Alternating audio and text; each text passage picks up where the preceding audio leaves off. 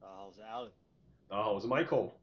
我们是，是 Big AM。呃，又是一个只剩下两个臭宅的聚会。没有。看来，把你把你事业越越做越大。真的，他可能接下来不卖不卖 Bitcoin 了，可能改卖就是 NFT 了。以我们接下来看到他，可能都要跪着看他。啊，没夸张啊，他就就是他移民，他要移民到虚拟世界，那我们就我们就祝福他。这是一个把就是身体跟意识都移民虚拟的概念吗？对对对对，也是蛮屌的，离我们而远去啊。真的，不会啦，我觉得这个这个世界现在嘛，什么都有可能。对啊。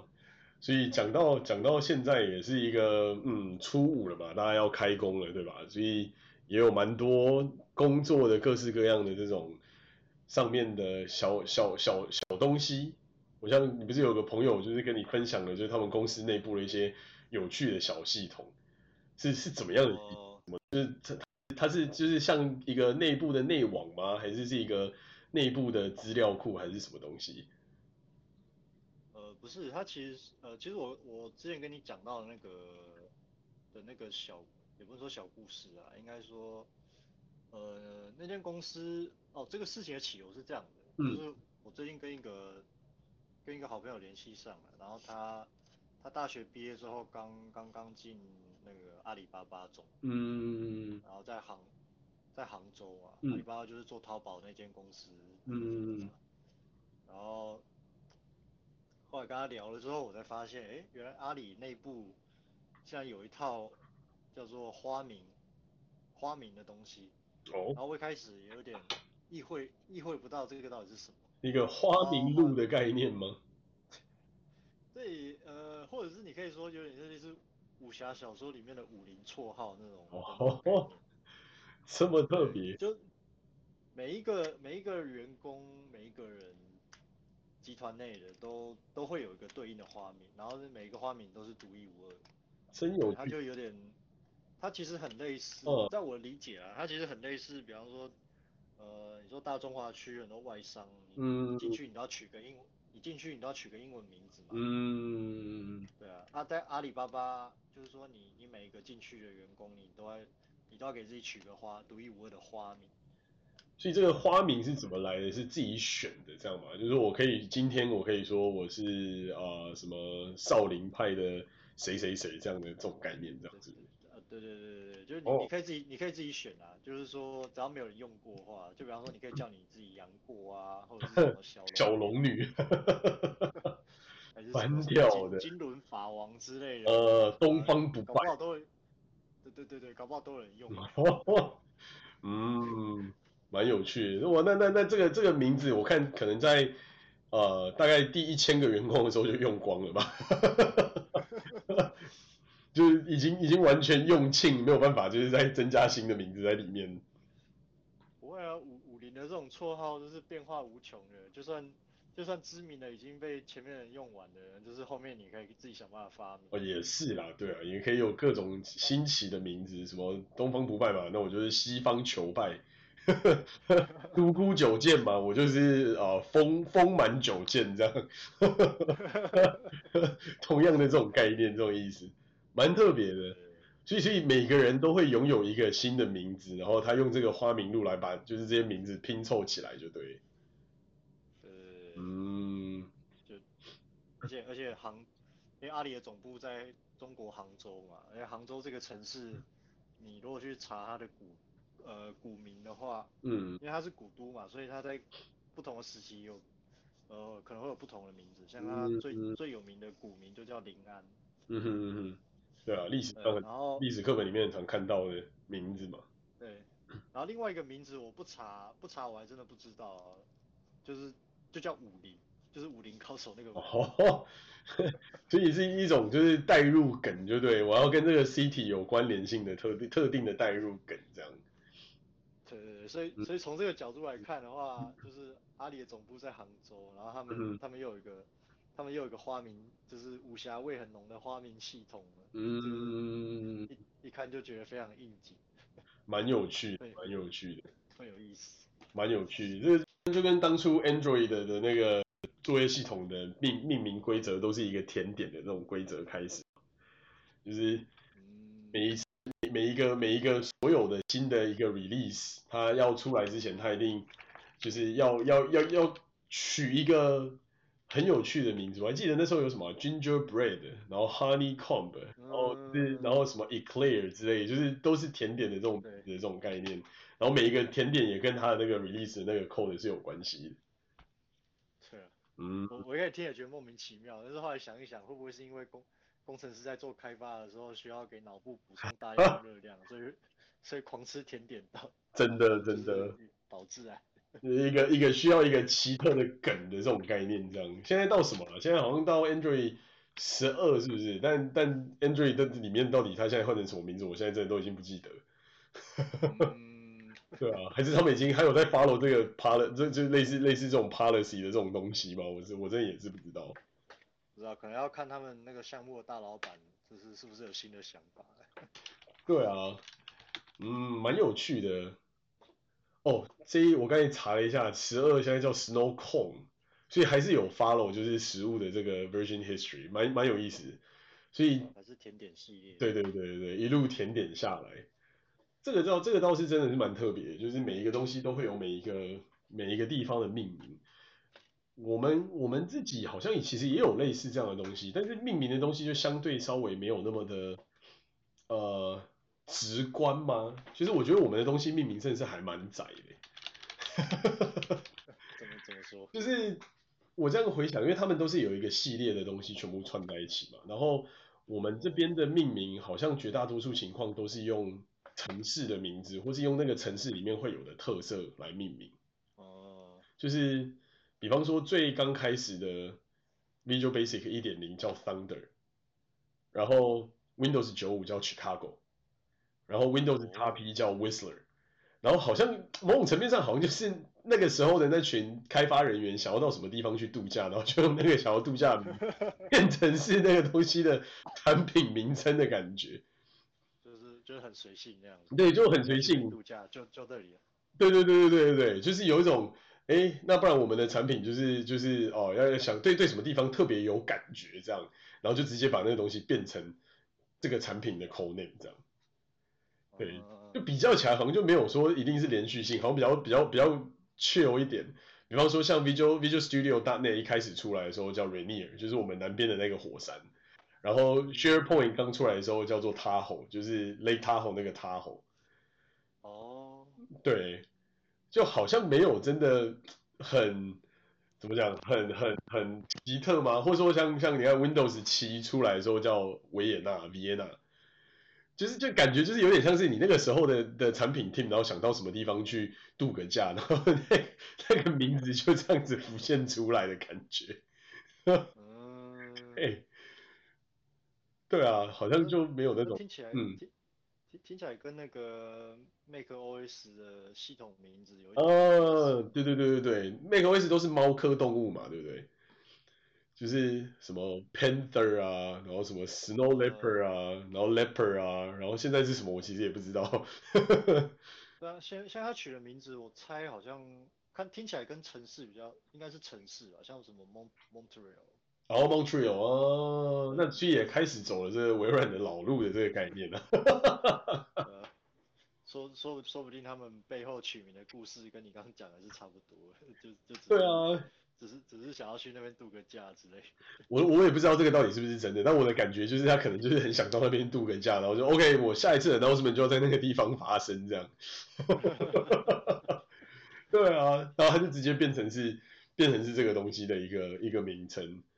哦，然后还有另外一个我觉得比较有趣啊，就是这我觉得也蛮窄的，就是我们我们工程部门其实有很多。就是所谓的这种 planning 的 schedule 嘛，就是会安排各式各样的这种 plan。那我们的 planning 就很有趣，我们的 planning 是照着元素周期表开始。哦，对，比方说我们现在就在就是呃 nickel 就是镍，然后下一个就是 copper 就是铜，然后对，然后我们的前一个是 cobalt，然后再前一个是 iron，再前一个是 manganese，就是就是我们的 plan 永远都是照着元素周期表的，就是周期来换算。那我其实很好奇，就是当元素周期表全部 run out 的时候，我们最后要用什么东西来 plan 这件事情？可以可以再叠加一层。哦，你你你说就是什么氧化铜，然后什么氧氧化铁 这样这样子，iron oxide、manganese oxide 这样的概念吗？对啊。哦，好像蛮有道理的。从从单元素进入那个复合化学世界呢？对对对对对，嗯，我觉得这样讲好像蛮有道理的。这个我来下下礼拜的下礼拜的会议，我来问问看老板是不是这么一回事好了，好像蛮有趣的。这样子就变变化无穷了。对对对对对，你还可以就是创造出什么碳六十之类的这种东西，对，保保证你用六十年都用不完这样。对，嗯，你可以去你可以去跟你下次开会，你可以求证一下，看是不是。上头真的是这个想法，嗯，真的真的真的，嗯，好像蛮有道理的，好，不错不错不错，好好点，而且搞不好，搞不好搞不好他们搞不好他们只是想说，也也有可能只是想说，哎，反正元素周周期表用完都不知道什么时候的事情，反正先用了再说。哦，对了，我要听你这么一解释，我要听你这么一解释，嗯，好主意。对对对对，就也再再也更用不完的这样，对，就也用不完的元素周期表，然后还有更多的周期。对对对嗯，就就不需要不需要周，接下来就可以脱离周期表了，就是你自己去排列组合。对对对对对对对，接下来就是一个你可以把任何的东西全部串在一起的概念，这样，嗯，好好，这个不错，这个不错。对，我还真的是认真没想过。但是很合情合理吧？要不然你你真的哪一天用完了，你要怎么办？对啦，是。对我，我是老实说，认真没想过，就觉得啊、我现在能够好好度完这几个，就是目前我的这几个周期就好了，安全的把我的东西 ship 完，我就我就 safe 了。我倒是从来没有去想到后续还会有什么其他的东西这件事。呃，你可以，你可以，或者你可以估算一下，在你退休之前，到底可以用用到用到还有还有几个元素。对对对对对对对，换算一下，如果再工作个嗯六十年之类，好像有点久。哎，不好说，现在都是那个随着科技的进步，呃，搞不好人生几百年，这也不是不可能的啊。对啦，其实现阶段真的是这样，就是慢慢慢慢科技进步之后，可能你更多的是在找一个人生中的目标吧，或是可能想做什么事情之类的这种感觉。对啊，然后唯唯唯一可能要比较担心的就是说，会不会因为科技进步导致平均寿 平均寿命延长了，然后政府要把你领退休金的时间往后延。哦，对啊，这个确实也会是成为某种层面上的一个麻烦。就是你现在存的这些退休金，打算到时候拿来用的，那还还不如就现在直接拿来用一用。嗯，对啊，因为我记得我如果没记错的话，我记得像台湾或日本，它本来的那个退休金清理年龄好像是六十五岁这样。对啊，我觉得好像印象中好像是美国好像也是六十五岁。对，然后然后然后我去呃根据我我我查过了有限的资料，就是为什么最初会定六十五岁，就是说在几十年前那个时候的平均余命可能也就可能就七十七十左右之类的，也就是说他定他定六十五岁可能就是估算说啊你你退休之后你领的那个。你你所谓领到死月退俸，你可能也就领个五年，呃五五到十年了不起。对啊对啊对啊。对，也就是说它是有一个它是有个估计值在的，只是说随着随着科技的进步，还有物还有就是物质呃物质水平的那个物质生活水平的提升，对，可能余命就越来越长。呃，比方说可能八八八九十，甚至甚至破百越来越多。嗯。对，那那这样子对。那这样子就是对对他们那个现行的财政可能就会造成一些压力，因为这跟当初估算的就会就有出入。嗯，就是等于他没有想到，就是原来人可以活那么久，我从 就是说，嗯，原来生活结就是工作结束之后，你其实还是好长一段时间你还活着啊，但是对你就很难再去就是做出一些什么其他额外的这些事情。对啊，确实确实确实是。对啊，可是我觉得可能这些制度也会慢慢被改变吧，尤其现在，我觉得后后疫情的时代感感感到最直接的一个变化就是说你，你你的生活跟你的工作不再被任何环境、时间或是空间限制，对吧？嗯，所以就等于你其实有很多更多的自由去做以前你从来没有办法去做这些事情。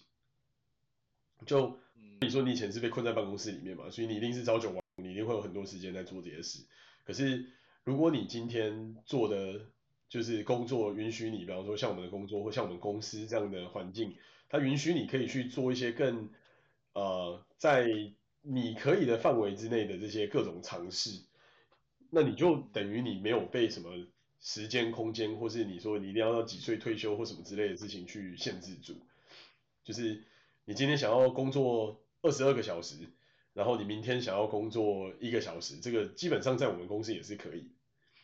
哦，对啊，就是自自从解除了这个办公室的枷锁之后，绝大多数情况就是时间是非常弹性的，就是这些东西就是完全你自己配。那当然还是会有说什么时候要 deliver 某些特定的东西嘛，因为你不可能说完全就是啊完全不需要任何 schedule，那大家一定就乱了嘛。那对啊，对啊，对啊，对啊，就是说有一个基本的 schedule，然后有一个基本的 release 的 timeline，但是除了这些东西之外呢，基本上我们不会要求说哦你一定要每天都在办公室就是做好做满八小时或什么之类，就是不太基本上这种场景在现在的工作环境已经变得很自由。就是你可以自己完全调配，那当然你就看看个性嘛。有些人就是哦，我刚好到那个时间就好。可是有些人就是，比方说像我可能比较工作狂一点，我就会希望东西做好一点，我就会再花多一点时间。那有些人可能就会比较弹性，就是说啊，我可能每个礼拜想要休三天，那就变成我一到四每个礼拜就是把每个礼拜多工每每个礼拜的一到四多工作两个小时，把礼拜五的就是八个小时平摊到前面四天这样。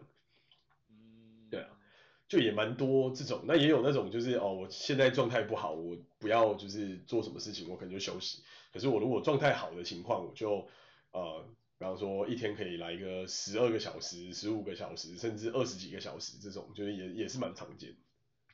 嗯，对啊。也就是说，你们公司就是基本上是结呃，基本上是结果导向嘛。那对，反正你只要在在约定的时间交出该交出的东西。对，过程中你要你要怎么去调配你的时间？那公司也懒得管你。对啊，就是你就可以，基本上我觉得老板目前都是尽可能做到不要 micro management 嘛，就是因为一来 micro management 也很累嘛，你不可能说你找一个老板一天到晚就盯着你有没有做事，有没有做事，有没有做事这样，就是任何人都会啼笑。就是你想，你小时候如果做功课的时候，你妈一直在旁边看着你写完了没，写完了没，你一定也会觉得到到底是够了没？对啊。那是啊，对啊。可是你讲你讲的这个你讲的这个情况，可能在可能在我们产业会比较适用，但是对于对于有些产业哦对，他没办法，确实是，他没办法脱实，他比较没办法脱实向虚了，那那可能就是会受到比较大的冲击。是，对，因为因为产业别就是，毕竟有一些产业你就是不管怎么样，你一定会有工厂，你一定会可能有一些实体的东西，那这真的是没办法。对啊，我们有些部门也是，因为他可能就是专门负责，呃，可能做设备的啦，做装置的啦之类的这种，那我觉得也就相对比较辛苦一点，但但就是每个人喜欢喜好不一样嘛，因为相对你在这一个领域里面，你可能生活也比较稳定跟固定，就是你比较不会说哦这么多的变动性，这么多的这些有的没的东西，你要从何追起这样，就是某种层面上我觉得也是一件好事，就是你有很多。不同的可能性，你有很多不同的部门可以去挑战跟尝试。比方说像呃可能比较啊、呃、想不开的，或是比较就是精神好的，像我们这种的，就是会想要哎在这个云的世界里面冲一发，就是多做一些这种呃虚拟的开发的工具，然后可能把一些这种虚拟的东西就是尽做尽可能的做到尽善尽美这样。那也有一些就是可能哦、有家庭有小孩，那对他们来说可能。就是一个稳定的朝九晚五的工作会是比较合理、比较适合他们的环境，那他们就用这样的模式去选择这样的部门来上班，这样。欸、你这样讲，我想到，如果说、嗯、如果说真的这么弹性的话，那比方说，如果哪一天我去美国，然后然后去我我加入你们公司的话，我可能地址挂你家，然后我开着房车四处走，然后网络就接 Starlink 就好。哦，是啊，我我其实我觉得这些东西出来之后，都会甚至连邮政系统都会有很大的改变。这最近这一阵子，甚至他们有一个新的法案在讨论说，是不是可以把邮递区号的这件事情变成是一个不用要求的事情，就把邮递区号虚拟化，只要有电子邮件，你就可以，你就可以就是接收所有的这些 information。对啊，虚拟化意思是说，就是说，呃，比方说，你可以，你可以设，你可以设定一个，呃，转寄地址，就是如果有人寄，我我不知道这样理解是不是正确，就是比方说，如果有人寄什么实体信件，有个 message 给你，那可能就自动帮你扫描，然后寄到你电子信箱的这种概念。诶，某种层面上是，就是因为以往过去你很就是办很多东西，你都是一定要有个实体地址，它是政府才会认说这是这是可以的嘛。因为它有很多，它中间有很多就是条复杂的东西啦，比方说税啊，或者是各式各样的那种就是什么规费啊，或者是一些就是啊要要 follow 的一些 policy 之类。那因为远距工作开始，然后再加上现在科技业，或是说大部分的这些新的公司都走向这种相对比较虚拟的这种状态吧，比方说软体业基本上你没有你没有理由说一定要把员工绑在一个地方嘛，因为你绑在一个地方，你说真的生产力会增加吗？其实不一定，反而有时候还是下降。那那从这种角度上，他们就是开始在讨论说，是不是有可能去修正对于居住地或者对于环境的这个法案？那那它就变成说，可能比方说把啊、某些特定的这些文件，就是你就是可以直接线上申办，它就等同于纸本的效力。因为很多东西它是在法律上规定说，你一定要是纸本的，它才认同嘛。那现在就是说，是不是能够放宽这个法律？比方说哦，你就不需要用一个地址，你就可以去做这些。事情，那你也可以变得更弹性，你也会有就是更多的就是可能性，比方说你可以呃跨区域啊、跨国啊，或者是你可以做任何其他的事情，就不会那么麻烦。就是我觉得有这种讨论，就是一直慢慢的出来，尤其是一些由科技业带头的这些公司的的一些就是相关的这种法令的修正，但实实际上执行，我觉得可能还是有难度啊，就可能还没有像。就是想象中的这么简单，因为毕竟还是有很多，比方说啊，万一这个人逃掉了怎么办？万一就是这些人做了什么坏事，或者说又或者说有些重要的东西万一不见了，或者说万一在电子的世界里面消失了，那责任怎么归属之类的这种问题。嗯，对啊，对。但那我不知道美国有没有讨论过，就是说，呃，虚拟的当然是一个解决方案啦，但是呃，你说。地址这个东西有没有可能跟像车子这种行移移动移动设备就是绑在一起？我我会讲这个是因为我我我刚想起一件事，我之前不知道在哪看过的是新闻，就是说美国的航空母舰其实是有邮寄地址。哦，对啊，是美航空母军队的那些地方是都有的，是。对啊，那我就想说航空母舰可以，那为什么车子不行？诶。这个问题是在于，因为军队他们 follow 的税务体系是他们自己的税务体系，所以他们跟联邦的税务体系有点不太一样。那联邦的税务体系里面有其中一些东西，是因为，比方说之前有提到的嘛，就是呃一个地方的一些基础建设或者一些这种就是安全的规费的这种公共建设，它的税费是来自于居住的区域，就好比说呃像是这种。某些特定的工程款，造路造桥，或者是当地的学校学区，或者是当地的一些消防队警察局这一类的这种费用，其实是来自于你的你的房屋税或是你的地价税来的。嗯，这是这边的这个东西。那比如说你是今天是房车，你可能到处跑，那你的税务到底该归谁？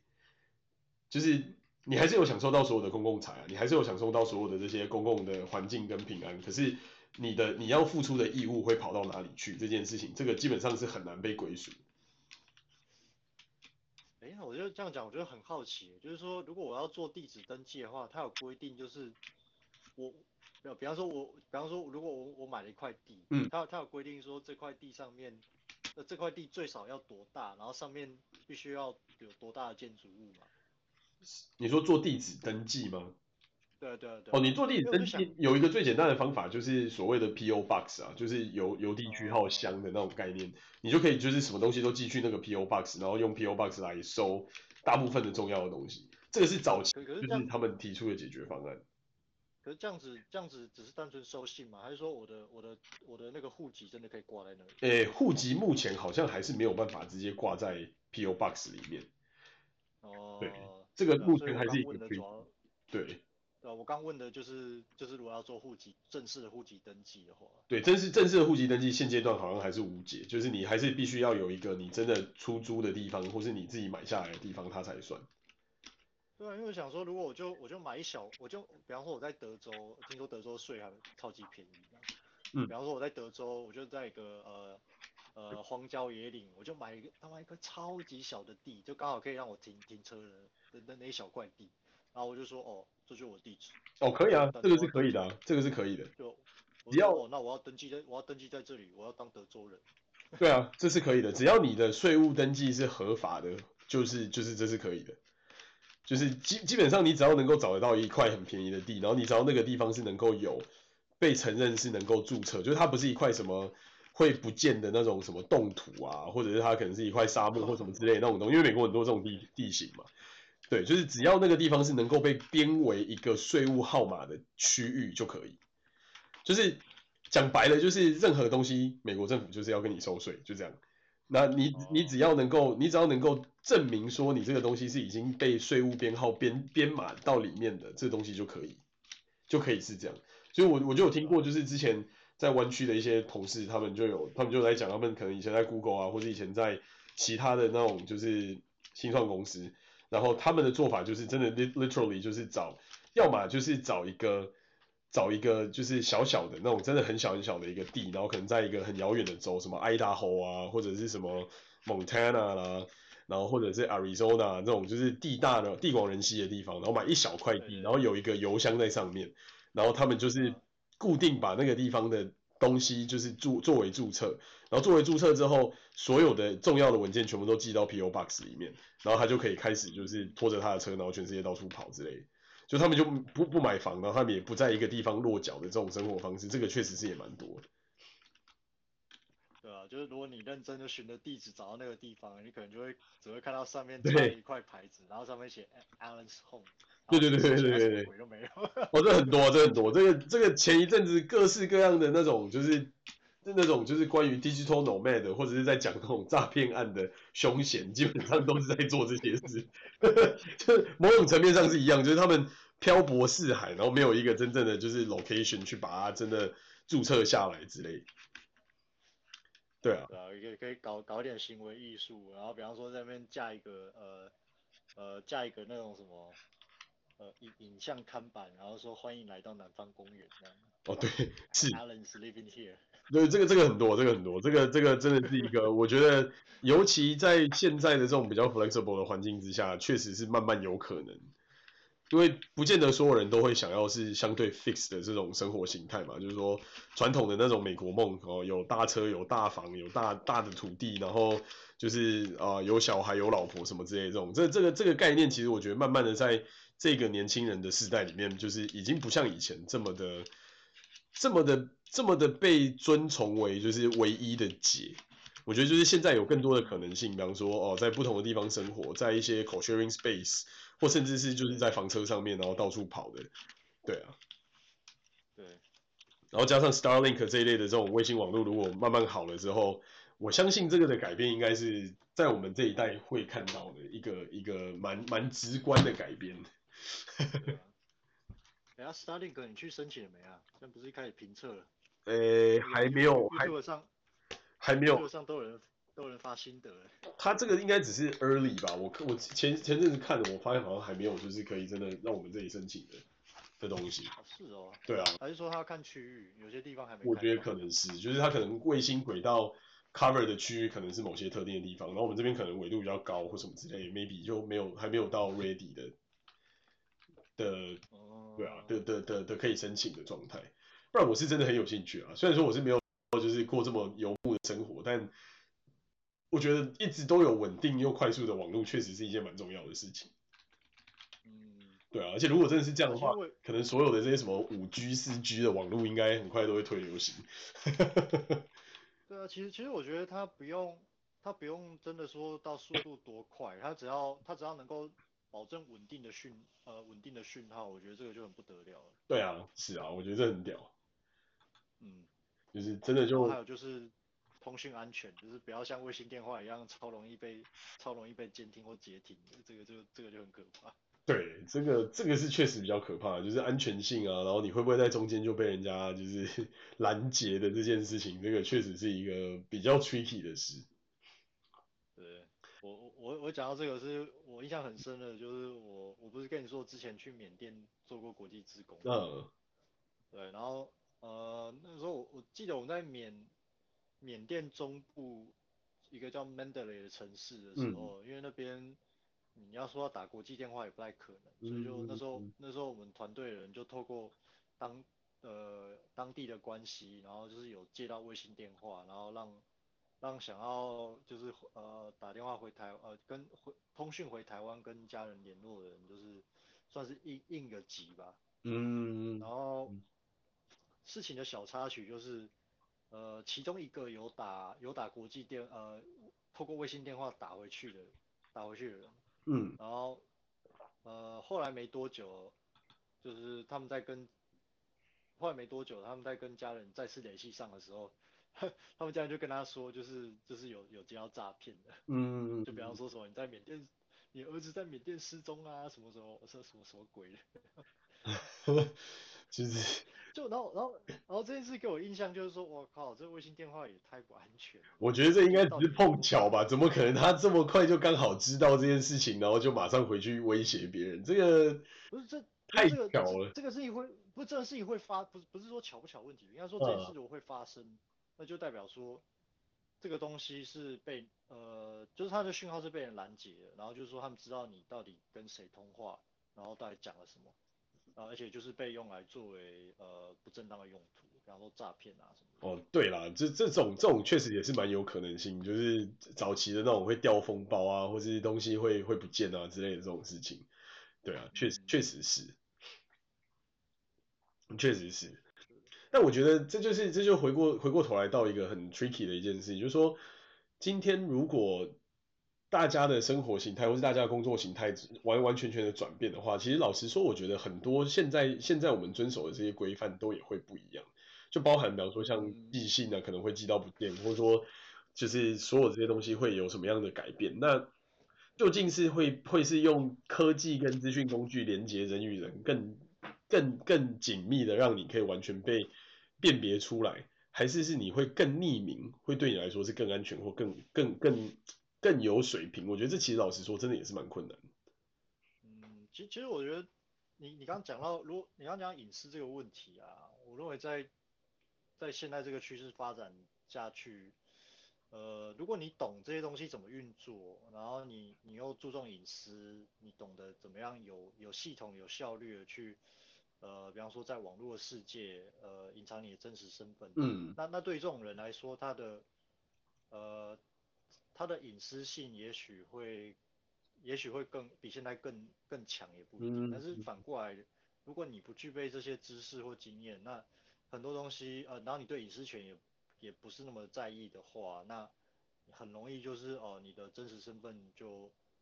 就会在网络上呃曝光出来。对，那那这些这这些资料会被。呃，会被其他第三方拿去干什么？你也没办法，你也没办法控制。对啊，是这个这个，我觉得也会是一个相对比较困难的问题。所以现在大家也在开始讨论 cyber security 啊，然后怎么去把端点保护好，怎么去把中间的传输这一端保护好，然后甚至是你在在家上班或者在远端工作的时候，怎么去确保你的你的网络连线跟你所有的这些进出的 data 都是安全的。这件事情本身，我觉得也是一个蛮值得讨论的题目啊，确实。对啊，因为因为其实网络的匿名性这件事情本身，它就是一个嗯，怎么讲？我认为它本身就是一个伪伪命题。我你知道为什么吗？就是说，嗯，呃，比方说你你如果要申请家用网络的话，你申请的时候，你你肯定你是要提交个人的个人讯息的，嗯，对吧？那那一旦你申请了，然后网络接通到你家之后，从你家连出来网络 IP，那这个基本上就是就是代表呃，就是代表你这个人了。所以其实这某种程度上，你可以说，这这它它天然就带有一种实名制的概念。那当然你没办法追踪的，就是比方说呃一些公共的 WiFi。对，对。那如果有些人有些人他，就是你没办法控制说到底谁会透过这个 IP 连出去。那在这种情况下，它确实具备一定某一种某一种程度的天然匿名性。对啊，对啊。那除了这个情况之外，那基本上你在网络上呃连出去的 IP，基本上它一定都会有对应的一个申请人的名字。对啊，那大部分这个大部分这个使用者可能就是会是申请人，或是比方说他身边的人、家人之类的。嗯、某种层面上，就像刚才你一开始提到花名录的概念，这是一个 routing table 跟这个这个 address 的 mapping 的这个概念。对，就是说，如果如果你没有把这件事情看清楚，然后你你就觉得说啊，我网络连出去，然后。我要在上面，我在网络上干什么？就是人家应该都不知道。那那这这个你就大错特错。对啊，是啊，其实所有的不管是任何的科技科技工具，都是反走过必留下痕迹嘛。这个我觉得是一个蛮听起来非常非常就是直觉而直观的一件事情，但是好像也很多人都还不是很很了解，这是这么的这么的写实而现实。对啊，但但反过来讲。反过来讲，如果说你懂的这些东西是基本运作原理是什么的话，那呃，如果说你你真的要保护你自己在网络上的隐私，真的不要被人家 track，就是追踪的话，那比方说，就算你同样是从你自己家网络连出去，那你呃，我随便举例啊，如果说你真的要做绝一点，比方说你先连到呃远方某远方某某个国家不知何处的一个虚拟机，然后你再从你再从那边跳两个 VPN，然后再接再接洋葱，那那我估计应该不太会有人追得到你。是啊，就是说你把路径，你把这个一开始追追最初最终出来的这个路径做了很多转换，这就有点像我们现在在公司，虽然说你可以远端上班，但是你就必须要接很多公司的 VPN 或是公司的一些就是 security 的 defend defender 或是一些 security 的这种工具，因为它的目的就是说为了确保。你出来的东西是进到能够进到公司内网，那从公司内网出来的东西也能够安全的连到你的端点设备，那至少你不会说中间哦就做的一些机密资料或者什么东西就被偷走了。对对，这个确实也是，就是说在人们的生活形态的进步之中，其实很多的这些科技工具也是默默的在往前，就是做了很大很大很大的变化，只是通常会是在我们不这么注意到的地方。对啊，那这样说起来，你们有什么有趣的一些关于你们那边的一些特色吗？啊，是，就是刚才一一开始讲的是工作的特色嘛，那我们现在讲到就是远端工作这边也有很多的，这里面有很多的这些 detail，那那你们那边呢，有什么有什么就是比较不一样的东西吗？比方说你们上去你们自己的购物商场可以有打折呢，或者说就是公司的内部的一些文化或是一些工作方式是比较不一样的。你说，你说公司公司内部的算是优惠还是文化什么？对啊，对啊，对啊，因为我们一开始在讨论这个嘛，对吧？哦，好像是。对啊。中间有点离题。可是说真的，呃，如果你要说乐天日本乐天的话，好像真的没有什么，真的没有什么特别的公司内部优惠。是吗？对啊。没有没有那种专门专属于员工的 benefit 或是员工的 perk 吗？嗯，还说能够好像当个外国人讲英文，成为在这里的一个特色。因为我知道很多日本公司是很排外的，不太不太可能会就是让一些外籍人士或是外国的语言在这边流通的。对啊，但你要说对外国人来讲，一个比较特别的，就是说乐天这间公司，它的它的公司官方公规定的官方语言是英文。嗯。那意思就是说你在公司内，呃，讲英文是很正常，就是不会有人说，不会有人责怪说啊，你为什么不用日文，或是为什么你日文不好，这样就是讲的不够好。嗯。对，因为讲英文是正常的、基本的。那可是，在公司内部的日常沟通之中，你还是有可能会碰到就是英文不太通的日本同事。嗯，对，那那现实情况就是，如果你遇到这种情况，那你要推，你要把工呃事情的进度推进的话，那你你不得不用日文，因为对方只能通日文。哦，就是说内部沟通还是有时候会遇到这种状况，对不 对？对对对，那但如果说你单纯做开发的，你就你就只要专注在你手上的开发工作，那。你不太需不太需要跟做太多跨部门沟通了，那这种这种人，嗯、这种人当然是例外啦，就是你只要英文能够沟通，这样就好。嗯，啊，可是就就需要跨跨部门沟通的工作，呃，其实你还是蛮容易碰到你不得不讲日文的情况。嗯。可是这个对外国人也不见得是坏事，因为就是说你在这样的环境之下，你会讲日文，哪怕你日文可能讲的没有很好，但是只要你能沟，还基本还能沟通的话，嗯、你你会讲日文，那就是一个加分。嗯。就不会说。他他不会像，嗯。对他不会说像是你在你在真的纯纯讲日文的那种日商。那你若日文不会讲，或是你讲的不够好，那就是扣分，那个意义是完全不一样。嗯，等于他从一个必要条件变成一种就是呃 optional 的条件的这种概念。呃，也也可以这么说吧，就是你会的话，那绝对是加，嗯、就是你会日文，那绝对是加分的。但是你你不会的话，那也对啊，因为公司内部本来就讲英文嘛，所以也没有人可以责怪你。对对对对对。好了，这也算是一个蛮特别的一个存在吧，就是非常相对非常国际化，而且也蛮适合就是各种外国人来来这边一起加入的一间公司，就是够算是够大的公司才有办法做成这样。嗯，对啊，可以这么说啊。对啊，要不然绝大多数情况下应该都是以一个纯日本为主的公司，就像纯台商，他也不可能说让你讲什么其他语言的这种概念。嗯，对啊。嗯，所以听起来就是这个应该算是这这间公司最大的特色咯，所以没有没有说什么其他，可是感觉你们的各种文化上或者说各种的行为上，其实也还是蛮像一个美商的嘛，就也不是说真的是这么日常，就是说我每天一定要数馒头数到你，然后每天一定要看到你出现在办公室，每天你一定要就是对课长卑躬屈膝，像日剧一样的这种概念的存在。呃。不全然呢，我觉得这要看你，看你跟的部门，还有组，还有那个你跟的上面的老板，他的行事风格是怎么样。哦。因为我有，因为我我是我也是有听说，或是有观察到，其实有一些呃有一些部门或是有一些 team，他们的行事作风可能也可能就是跟你刚刚讲的，就是很传统日商的那种风格，也、oh. 听说是有。对啊，但是我待的 team 就不是，刚好我待的 team 就不是那个样子。嗯。但如果是的话，我可能也不会待，我可能不会待那么久。所以基本上还是看就是老板他给的这个 team 塑造的这个空间与环境咯。对啊，对啊。嗯，蛮有意思。对啦，确实我们这边也有那么一点点这样的味道在，但绝大多数情况下都还是蛮算是蛮 open 的吧，就是说不会真的有的没的毛一堆。对啊。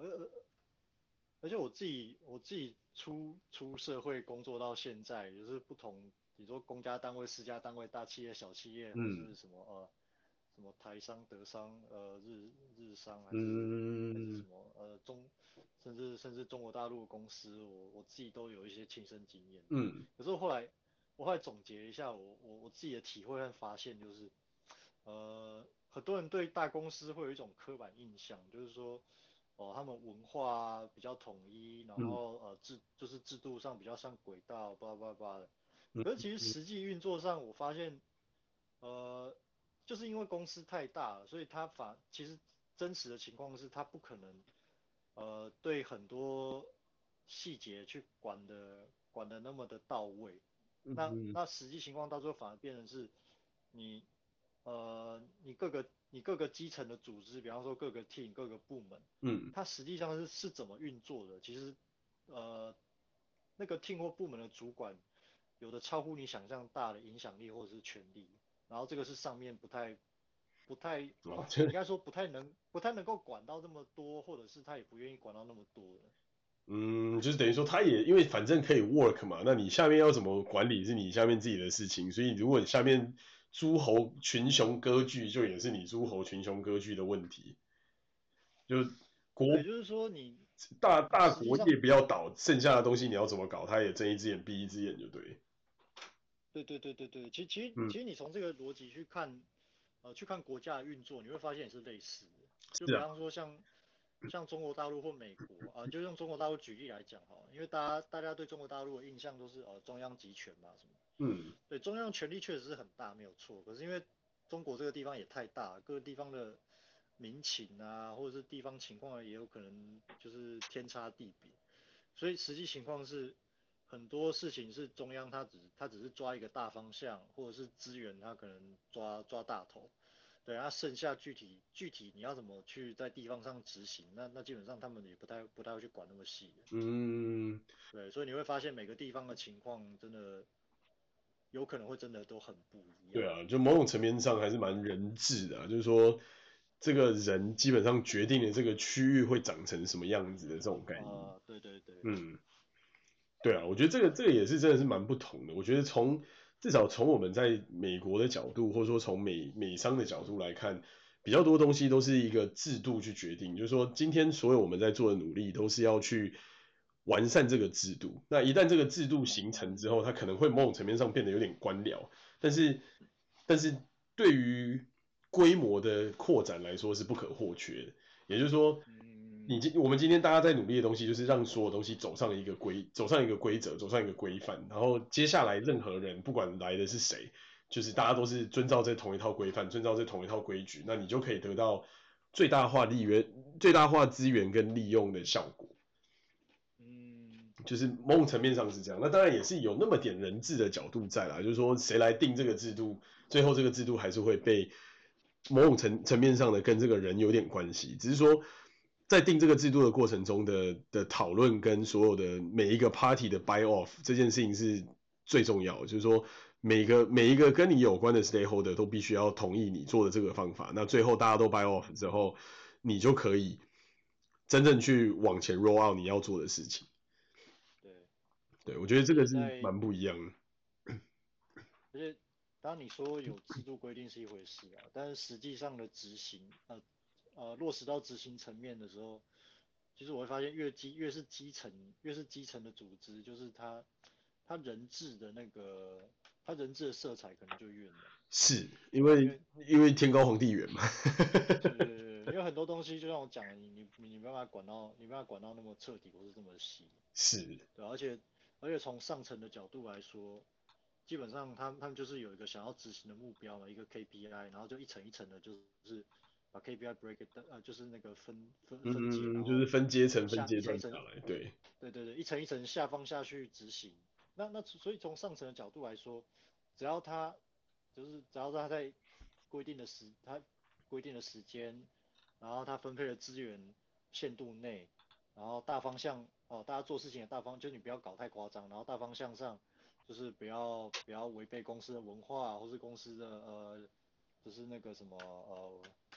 就是大方针的精神，对对对，然后在规定的时间内，你又把该做成的事情做好，该交的东西交出来，对，这样就行了。那其他更多的细节，他其实根本根本不不想管，或者是也不可能去管。对，我觉得确实是，我觉得从很多角度来看，确实是这种角度，因为因为其实你也不太不太可能说你每一个环节都能够就是好好的管理到嘛。那相对之下，这就是要看的，比方说像我们现在，因为我也是某种层面上从地方到中央的这种角色，所以。我就很清楚知道说有哪些事情是地方会做的，可以做的，有哪些事情是中央才有办法去做的，或者说中央做了才会有效果的，就是对大家都能够影响。这个确实是一个蛮蛮有趣的一段过程，就是说如何去了解你你现在在的这个环境里面，你要怎么去做一个拿捏，然后你在职场的这个位置上，你可以做什么样的决策。那很多人都会说换个位置换个脑袋嘛，但我觉得更多的是换个位置之后。你要去看看这个位置跟你所能做的事情要怎么样去结合，然后最大化的去利用你目前能够有的资源，在你这个位置上面，就是做出最大的，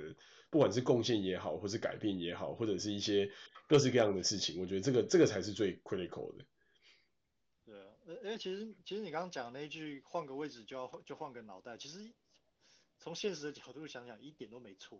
因为你做 你坐的位置不同。你的职权跟那个对啊，你在乎的东西也会责任风险风险都完全不一样啊。对啊，那你你不从那个位置的角度去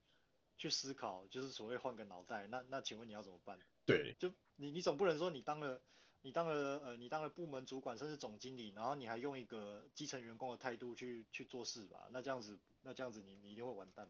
对啊对啊对啊，所以某某种层面上我还是觉得在不管不管公司给了多大的。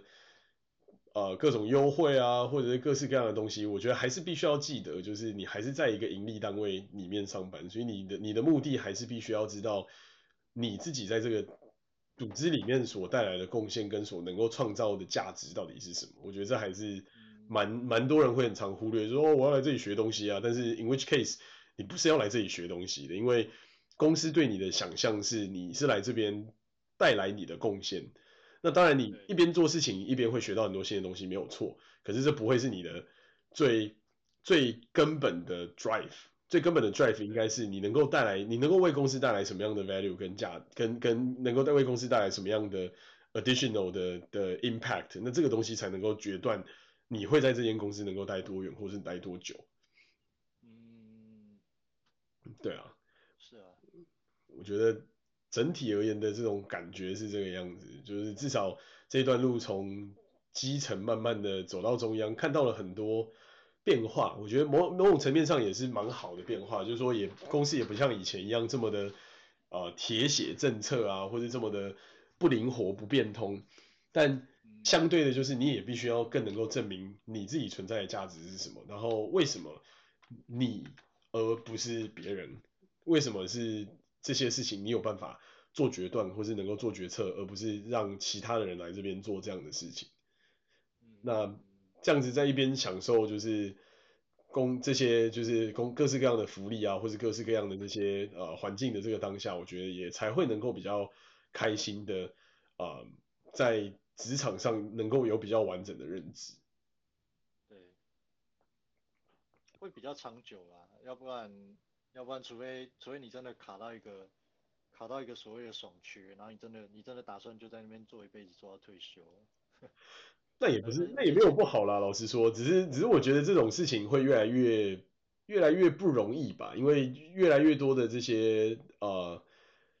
怎么讲，科技工具也好，或者是这些 tracking 的这些能力也好，都变得变得更强。那你要能够，当然如果你有两把刷子，你说你可以在很短时间内把所有的事情都做完，然后剩下时间是你自己，那当然也没什么不好。嗯，对啊，只是说就是那也是你必须要与时俱进自己的能力，然后去。符合现在你你能够对于这个组织带来的的期望，然后能够去在这个期望中就增加自己的价值吧。而而而且其实其实还有一点就是说，如呃如果你是出来出来打工领薪水的，也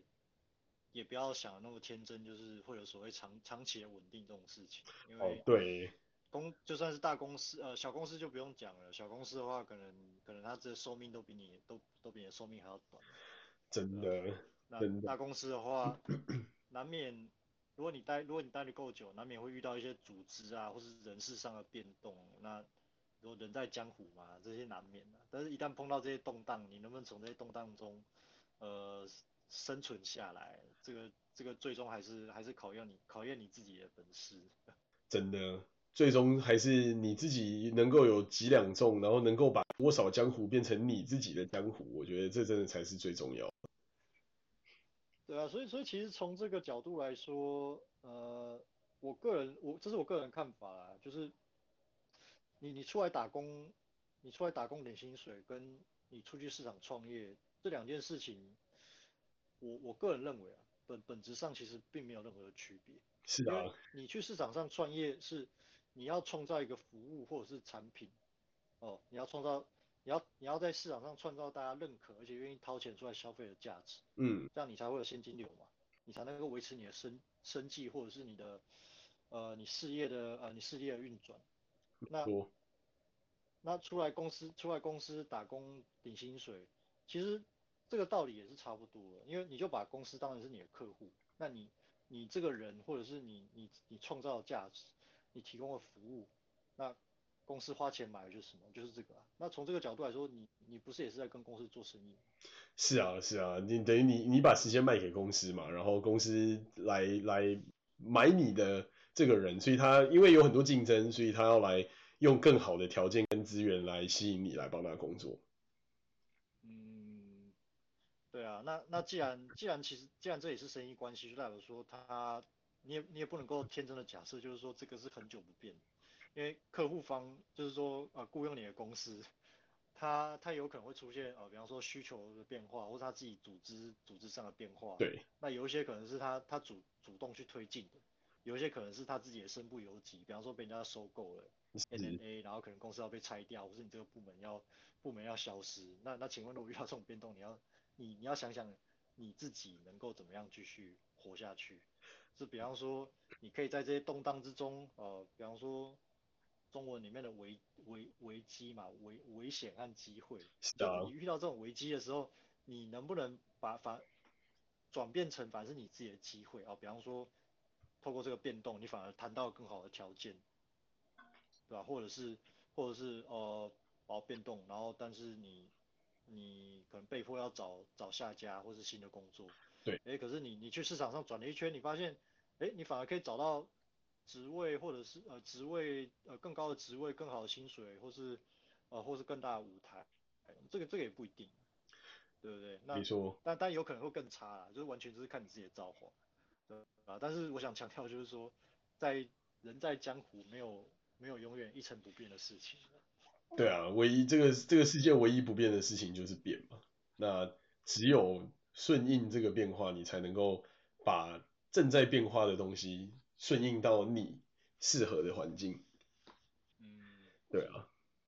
我觉得今天讨论蛮多的，蛮有趣的。从不同的这个公司的环境，然后到现在这个不同的工作的这个职场的概念，然后慢慢到就是你要怎么去应应这些变变动的这个世界。那至少我觉得这个世界对我们来说还是相对算友善的啦，至少在我们的这个产业而言，因为绝大多数的公司。到最后都还是会走向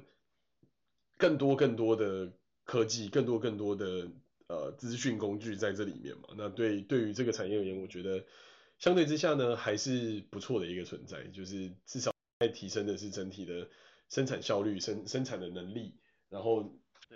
做的这些事情基本上也是一个能够用以有某种程度上以小博大的概念，就是说你写了一些。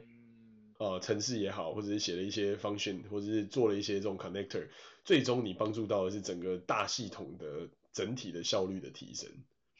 嗯，对啊。那今天时间也差不多到这边，我们搞一个段落啦。希望今天的东西对大家有帮助啊。好。对啊，我觉得最后是不是应该要跟观众来讨论一下，就是说如果有什么。啊、uh，feedback，希望听到我们讨论什么东西，也可以提出来跟大家讨论看看。这个